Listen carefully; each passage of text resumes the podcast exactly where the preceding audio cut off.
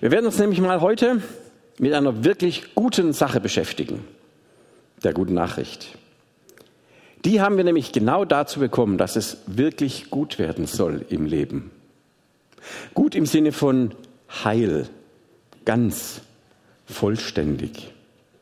Haben wir ja vorhin auch gesungen, dass wir das wollen. Unser Leben soll doch gelingen. Es soll doch gut werden.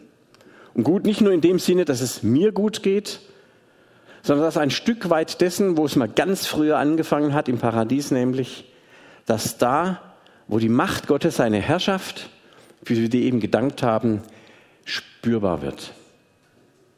Dass wir miteinander leben in Harmonie, ein ewiger Menschheitstraum. Und zurzeit bleibt es ja immer noch ein Traum, wenn es gut werden soll. Heil, man könnte auch sagen, dieses jüdische Shalom, das Heil im umfassenden Sinne in einer Welt, die so unheil, die so kompliziert ist. Aber wir können uns natürlich fragen, wie soll das gehen? Wieder ein Versuch. Was sind denn die Grundlagen dafür? Darum soll es heute gehen. Und in den nächsten Sonntagen fragen wir uns weiter, was motiviert uns denn dabei, so zu leben, dass es gut werden muss? Was ermutigt uns? Was tut uns gut? Was gefällt Gott? Und einige andere Dinge mehr wollen wir miteinander anschauen.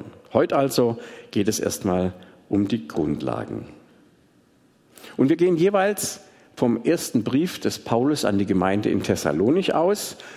Bedeutet, wer immer sich ein wenig mit der Thematik persönlich beschäftigen möchte, schaut doch mal den ersten Thessalonicher Brief in den nächsten Wochen etwas genauer an. Also, jetzt habe ich meine Fernbedienung ungelassen. Vielen Dank. So. Thessalonich, heute heißt das Thessaloniki oder Saloniki, das war die Hauptstadt in einer Provinz namens Mazedonien, ein ganz wichtiges Handelszentrum, Verkehrszentrum, liegt im Norden von Griechenland und da laufen ganz viele Verkehrslinien und sonstigen wichtigen Sachen zusammen. Das liegt also ganz, ganz zentral lag damals schon. Und Paulus war auf seiner zweiten Missionsreise und hat ganz schlau und strategisch geschickt gesagt, hier fange ich mit Gemeindebau an. Also nicht in Kleingeckersdorf, im Dorf mit 20 Einwohnern, sondern ich gehe dahin, wo alles zusammenkommt, damit das so richtig losgehen kann, in diesem wirtschaftlichen und sozialen Zentrum, dem Schmelztiegel. Und ähm, ihr kennt das Buch Die Apostelgeschichte vom Lukas, dem Arzt. Und er hat uns im Kapitel 17 einiges über diese Gemeinde erzählt. Und dort können wir feststellen, Paulus war tatsächlich lediglich maximal vier Wochen in Thessalonich, als er dann diese Gemeinde gegründet hat.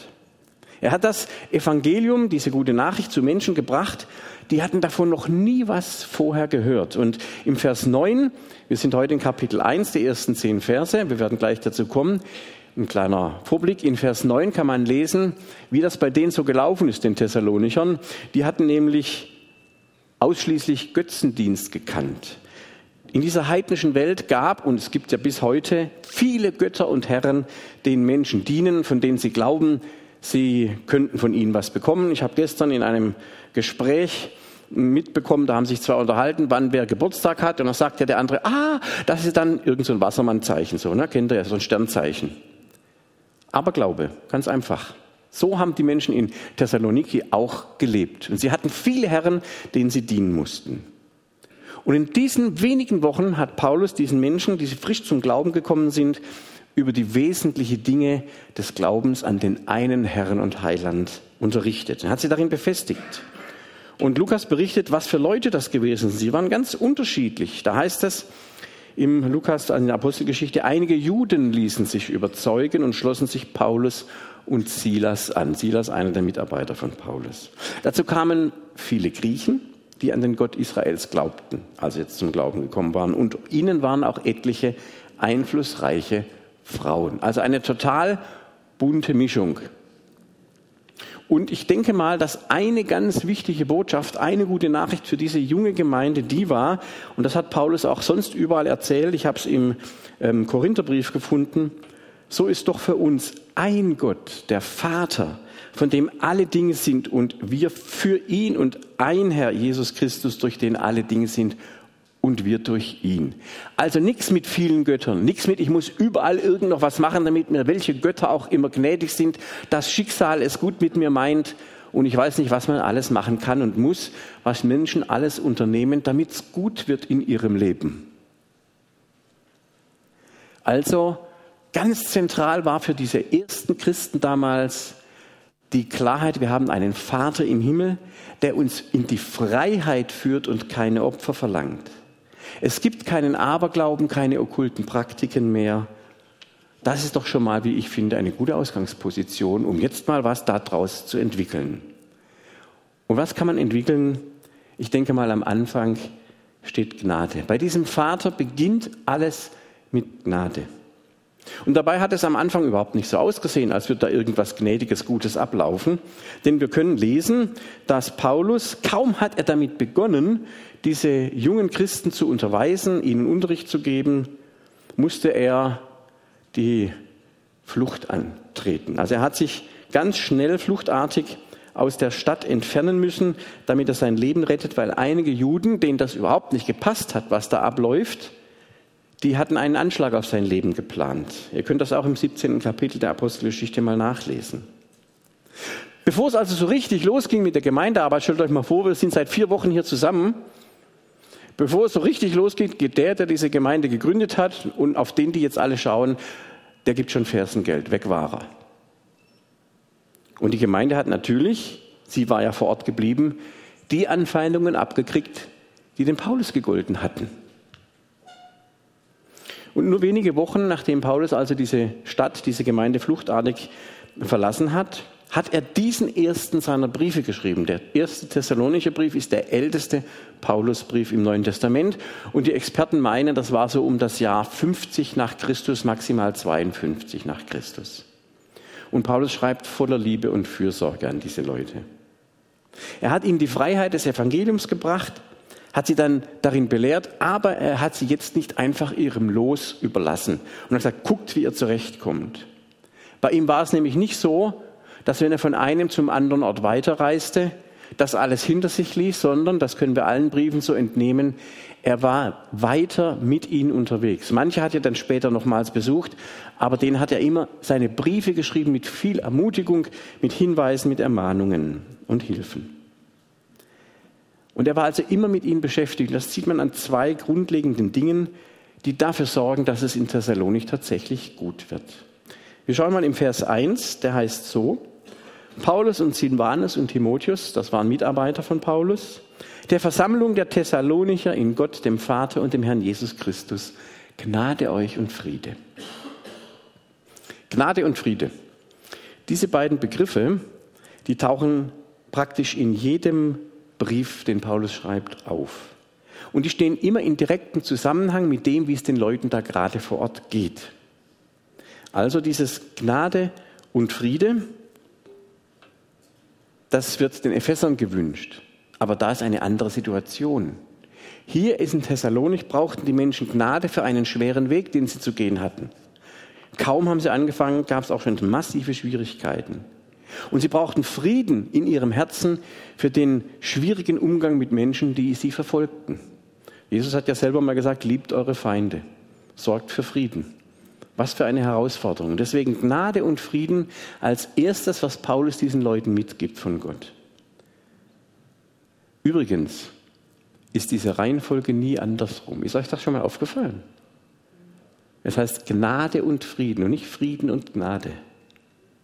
Was bedeutet das? Ich bin zutiefst davon überzeugt, dass wenn es gut werden muss im Leben, geht es nicht zuerst um Frieden. Alle Welt schreit nach Frieden. Wir beten für Frieden in Kriegsgebieten. Wir beten für Frieden zwischen Menschen und wo auch immer. Natürlich will keiner in Unfrieden leben, normalerweise jedenfalls. Fast niemand liebt Konfrontation und Streit. Es gibt sicherlich welche, denen fällt das leichter mal ordentlich da Gas zu geben, aber so richtig mag das doch keiner. Aber wie oft schließen wir einen brüchigen Frieden, überdecken etwas um des lieben Friedens willen, nur um dann letztendlich doch enttäuscht und verletzend, verletzt vor den Scherben zerbrochener Beziehungen zu stehen. Frieden kommt niemals zuerst. Friede ist machbar, Herr Nachbar. Kennt jemand noch diesen alten Slogan? Das war so während meiner Bundeswehrzeit ne, mit Pershing 2 und so. Frieden ist machbar, Herr Nachbar. So sind wir dann um die Häuser gezogen. Frieden ist eben nicht machbar. Weil sonst hätten wir den doch schon längst, oder? Sitzt einer oder eine von euch hier, die sagt, ah, ich bin jetzt hier, um Unfrieden zu stiften. Und wie sieht's aus? Bei euch im Leben? Du hast gerade vorhin von dem neuen Nachbar erzählt, ne? Mit einer Zange fängt schon mal gut an, ne? So. Frieden können wir nicht einfach so machen. Wenn nicht vor allem anderen Gnade unser Leben bestimmt, wird das nichts. Gnade heißt, Gott sagt zu jedem von uns, du bist in Ordnung für mich. Du reichst aus. Du siehst deine Mängel, aber ich sage dir, du reichst aus. Du bist von mir angenommen. Ich liebe dich. Hör auf, dich da anzustrengen, dass du dir meine Liebe verdienen kannst, dass du was bist oder was giltst. Hör auf zu kämpfen, wofür oder wogegen auch immer. Und mach dir vor allem bewusst, den anderen, mit dem du gerade so Stress hast, den habe ich genauso lieb. Den schätze ich genauso wert. Der ist nicht der Sack, als den du ihn empfindest. Das ist nicht die Beißzange, wie du die Dame betitelst. Das ist mein geliebter Mensch. Vielleicht ist es noch nicht sein Kind, aber ein geliebter, von Gott geliebter, wertgeschätzter Mensch. Und wenn wir das begreifen, dass Gnade unser Leben überschattet, überströmt und erfüllt, dass Gottes Herrlichkeit, seine Macht, die wir eben besungen haben, darin besteht, dass er uns Menschen gnädig ist, damit es mit uns, wie Luther mal sagte, nicht gar aus ist dann ist es eine völlig andere Grundlage, damit etwas gut werden kann. Dann kann ich nämlich nicht die Schuld allein auf den anderen schieben, weil der ist genauso schuldig, wie ich auch schuldig bin. Und Gott ist diesem anderen Menschen genauso gnädig, wie er mir gnädig ist. Denn wenn ich das bekommen würde, was ich verdiente, dann wäre Schluss mit lustig, dann könnte man das Bau abbrechen. Ja? Und wenn ich das begriffen habe, dass wir Menschen im Grunde genommen, so hört man es ja immer wieder, im gleichen Boot sitzen. Dann ist es eine völlig andere Ausgangssituation, wenn wir miteinander im Clinch liegen. Nicht deine Gefühle sind die Entscheidungsgrundlage, sondern sagt Gott, meine Entscheidung für dich und den anderen. Ich will, dass alle Menschen zur Erkenntnis der Wahrheit kommen. Das ist Gnade. Also Vergebung und Versöhnung, Ende von Streit beginnt, dass wir begreifen, Gnade gilt uns allen. Und das ist zum Beispiel deswegen an die Thessalonicher gerichtet. Die haben ja keinen Spaß gehabt, was da mit ihnen passierte, dass ihre eigenen früheren Glaubensgenossen so mit ihnen umgegangen sind. Eine zweite, ein unverzichtbares Werkzeug, damit es gut wird, nennen jetzt Paulus und Silvanus im nächsten Vers. Da heißt es, jedes Mal, wenn wir im Gebet an euch denken, danken wir Gott für euch alle. Diese drei Männer waren also nicht nur mit den Leuten in Thessalonich beschäftigt, als sie vor Ort waren, sondern auch während sie weg waren in ihrer Abwesenheit. Und dann haben die drei sich zusammengetan und haben für die Leute in Thessalonich gebetet. Ich will mal eine direkte Frage an uns als Gemeindeleiter hier in dieser Gemeinde stellen. Und natürlich auch an alle anderen, die Gemeindeleiter oder Leiter sind in anderen Gemeinden. In aller Regel investieren wir sehr viel Kraft, Zeit, Mühe und Liebe in die Tatsache, in den Wunsch, dass es der Gemeinde, dass es euch gut geht, dass wir uns gut entwickeln. Die Frage, die ich aber an der Stelle mal ganz offen an euch stellen möchte, wie viel Zeit investieren wir als Leiter im persönlichen Gebet und vor allem auch im gemeinsamen Gebet, sprich als Ältestenkreis, als Leiter in verschiedenen Bereichen, vor Gottesdiensten als Gottesdienstteam, ne, die wir diesen Gottesdienst leiten. Wie viel Zeit investieren wir tatsächlich für ein gemeinsames Gebet? Paulus, Silas und Timotheus haben gesagt, wir drei, wir treffen uns regelmäßig und beten für die Fritzen in Thessalonich. Die brauchen das. Und wir lassen die nicht aus dem Augen, aus dem Herzen, aus dem Sinn, sondern die brauchen, neben der Gnade Gottes und dem Frieden brauchen die unser Gebet. Frage an euch, alle, die hier sitzt.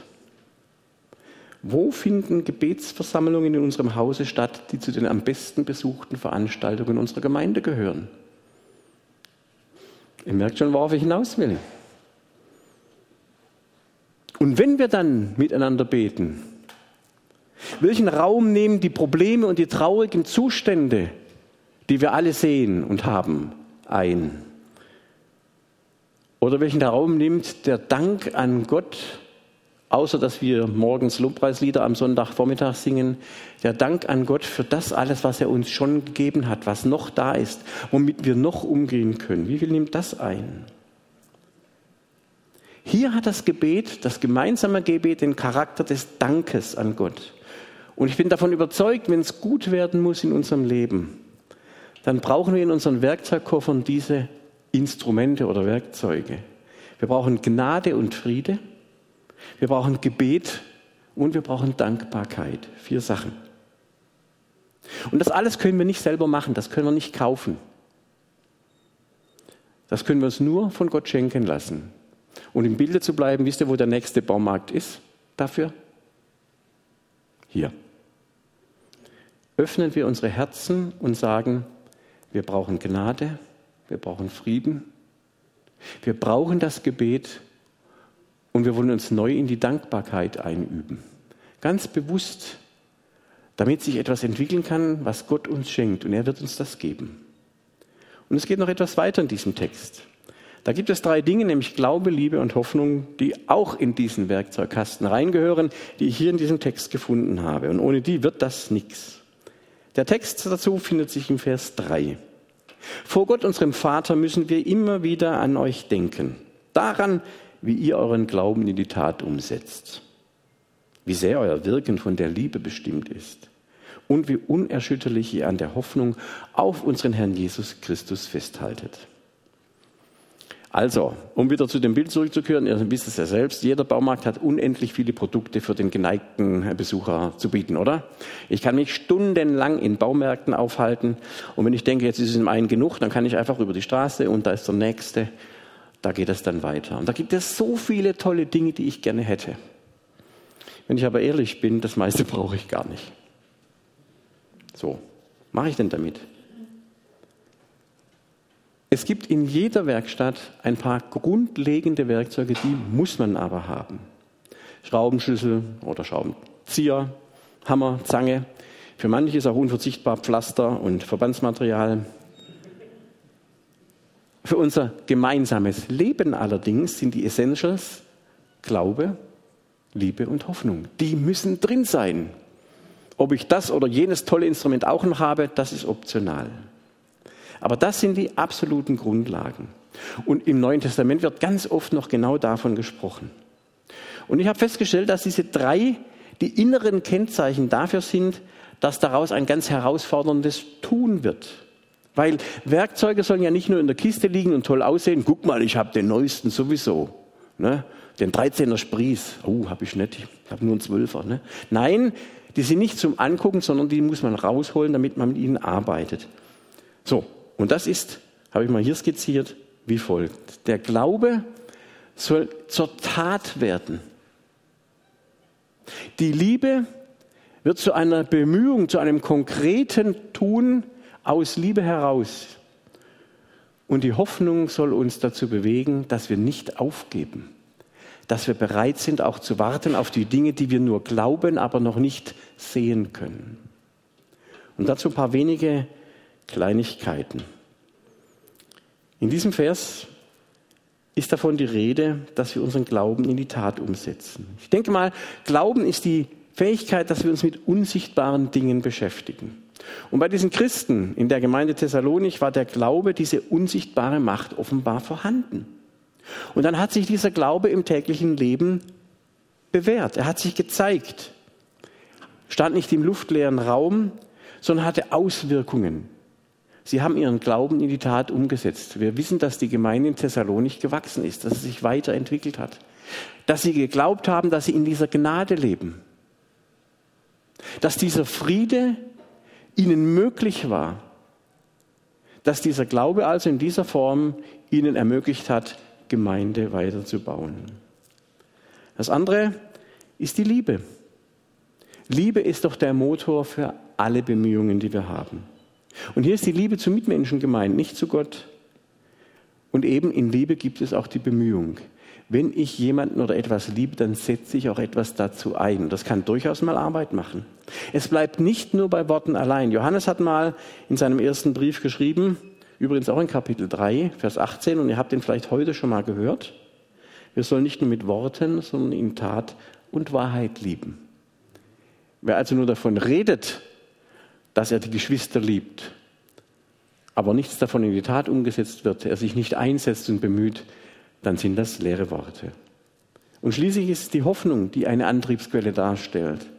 Und ihr wisst selbst, wo ihr keine Hoffnung mehr habt, da gibt es keine Bewegung mehr, keinen Antrieb. Wem schon mal die Hoffnung abhanden gekommen ist, wer vielleicht in einer Klinik war wegen Depressionen oder wer sich so durch den Tag schleppt, weil er sagt, ach, das wird ja doch nichts, der weiß, wie tief das reingeht. Hoffnung ist eines der grundlegenden Geschenke, die in unserem Glaubensleben vorhanden sind. Keine nebulösen Dinge, sondern ausharren heißt, ich bleibe richtig dran weil mit Jesus im Boot wird am Ende doch alles gut. Es gibt einen Weg. Jesus macht keine leeren Worte. Also zum Schluss, wenn es gut werden muss, könnte ich wie folgt zusammenfassen. Das sind Essentials, also die absoluten Grundlagen. Und die Frage an uns ist jetzt, ist uns tatsächlich bewusst, dass wir alle von der Gnade her leben? Gnade ist etwas Schwieriges, weil da muss ich meine Hände öffnen. Da muss ich aufhören zu kämpfen. Da muss ich aufhören zu sagen, ich habe nur noch Sorgen und es wird ja doch nichts. Gnade heißt, ich bin bereit, darauf zu vertrauen, dass Gott es gut mit mir meint. Wir müssen nichts tun, damit es gut wird. Aber wir sind frei, alles Gute zu tun. Das Leben ist ein Geschenk Gottes und das bleibt es auch in schwierigen Zeiten. Und der Friede um mich herum, der Friede in mir selbst drin, der kann nur entstehen, wenn ich diese Gnade für mich in Anspruch nehme. Und liebe Leute, wir als Christen haben beides geschenkt bekommen. Uns ist Gnade überreich geschenkt. Jeden Tag neu. Ist niemals aus. Manchmal haben wir den Eindruck. Aber machen wir uns das doch bitte bewusst. Und es ist uns geschenkt worden, damit etwas daraus entsteht, damit wir etwas daraus machen. Nämlich, dass wir zuversichtlich und mutig glauben, Liebe und Hoffnung im eigenen Leben entdecken und entwickeln. Dass wir nicht drüber reden, sondern dass wir es mal machen, tatsächlich umsetzen. Also denkst du zum Beispiel, du hast zu wenig Glauben. So viele Herausforderungen in deinem Leben. Mal ein ganz einfacher Tipp. Mach doch mal was, was für dich echt eine Nummer zu groß ist. Wir wagen uns meistens nur so weit vor, auch als Christen, wie wir das selber im Griff haben. Wie wir glauben, das kriege ich schon hin mit Gottes Hilfe, oder? Wenn es gut werden muss, musst du aufs Wasser gehen. Das bedeutet Glaube. Gibt es in eurem Leben etwas, wofür ihr euch schon die ganze Zeit drückt? Wo ihr glaubt, das kriege ich nie hin? Also ich meine, ich, nicht wie bei mir, wenn es um Elektrik im Haus geht, da rufe ich lieber jemand, der es wirklich drauf hat. Das könnte sonst riskant werden. Aber ihr habt bestimmt Beispiele für euch in eurem Leben, wo ihr sagt, das kann ich nicht, das kann ich überhaupt nicht vorstellen, dass das klappt. Und vielleicht ist genau das etwas, wo Gott sagt, hey, an der Stelle solltest du mal aus dem Boot treten. Und du wirst dann sehen, dass dein Glaube dich trägt. Vielleicht heißt das auch, dass du mal mit was aufhören sollst, wo du denkst, ohne das geht's gar nicht. Auch das wäre ein Glaubensschritt. Merkst du vielleicht, ist die Liebe allmählich ausgegangen? Vielleicht warst du in letzter Zeit zu viel mit dir beschäftigt, mit dem, was dir gut tut. Was andere, was die Gemeinde für dich geben sollte. Was du erwartest, dass du bekommst. Liebe kostet. Gott hat Jesus losgelassen aus Liebe und zu dir geschickt. Paulus, Silvanus und Timotheus haben Liebe investiert damit die Gemeinde etwas davon hat. Trotz widriger Umstände. Sie haben Gottes Gnade und Friede in sich getragen. Das bedeutet, Liebe heißt, ist es vielleicht dran, weniger zu gucken, was dir gut tut, was du alles brauchst, als zu investieren in das, was du merkst, was andere brauchen? Und wir leben auch in einer Zeit, in der die Hoffnung, leider auch bei Nachfolgern Jesu, gegen apokalyptische Zukunftsangst und Unduldsamkeit scheinbar komplett verschwunden ist. Ich mache mir tatsächlich ernsthaft Gedanken darüber, wie viel Angst auch bei uns Christen vorhanden ist. Vor diesem und jenem und allem Möglichen. Wenn wir mal vertieft miteinander ins Gespräch kommen, wie viel Angst ist bei uns noch lebendig? Und wie weit haben wir begriffen, dass Jesus gesagt hat, ihr habt diese Angst in dieser Welt, aber ich habe sie überwunden. Glaube und Hoffnung und Liebe. Das sind Dinge, die können wir uns schenken lassen. Was wir nähren, wächst. Wenn wir unsere Ängste nähren, werden die wachsen. Wenn wir Gott in Dankbarkeit dafür anbeten, für das, was uns bereits geschenkt hat, was durch Glaube, was durch Liebe, was durch Hoffnung möglich ist, dann verändert das nicht Gott, aber es verändert uns. Glaubt ihr das nicht? Ich habe ein Zitat von Fulbert Stefensky, das ich sehr schätze. Der hat Folgendes gesagt. Meine Überzeugung ist, je größer die Zweifel, desto wichtiger ist das Gebet. Und wenn ich es nicht kann, dann bete ich halt ungekonnt. Wenn ich eins gelernt habe von diesem Christentum, dann das. Es muss nichts ganz sein. Ich als Mensch kann Fragment sein. Gnade erlaubt es mir, ein nicht vollkommener Mensch zu sein. Gnade ist, dass ich nicht unter Ganzheitszwängen lebe, auch nicht unter religiösen. Und das ist das Evangelium. Das ist die Grundlage dafür, dass es gut wird. Und bei den jungen Christen in Thessaloniki sah das dann so aus, ich lese einfach die letzten Verse aus diesem kurzen Abschnitt, die sprechen für sich selbst. Paulus schreibt ihnen, obwohl ihr selbst in großer Not wart, habt ihr die Botschaft mit Freude angenommen. Und diese Freude schenkt der Heilige Geist. Und so seid ihr zum Vorbild geworden für alle Glaubenden in Makedonien und in der Provinz Achaia. Das Wort des Herrn wurde von euch aus weitergetragen. Nicht nur nach Makedonien und in die Provinz Achaia. Inzwischen hat sich überall die Nachricht verbreitet, dass ihr an Gott glaubt. Die Leute erzählen nämlich schon überall, wie gut ihr uns aufgenommen habt. Und sie berichten davon, wie ihr euch von den Götzen abwendet und Gott zuwendet. Jetzt dient ihr dem lebendigen und wahren Gott. Da hat sich was verändert. Und ich stelle mir so vor, dass man von Garmisch-Partenkirchen bis nach Flensburg sagt, habt ihr schon gehört, was bei denen in Darmstadt so los ist? Gott schenke Gnade und ich bin mal gespannt, wie es weitergeht. Mit dem, dass es gut werden wird. Das Evangelium bietet alles, was wir brauchen. Amen.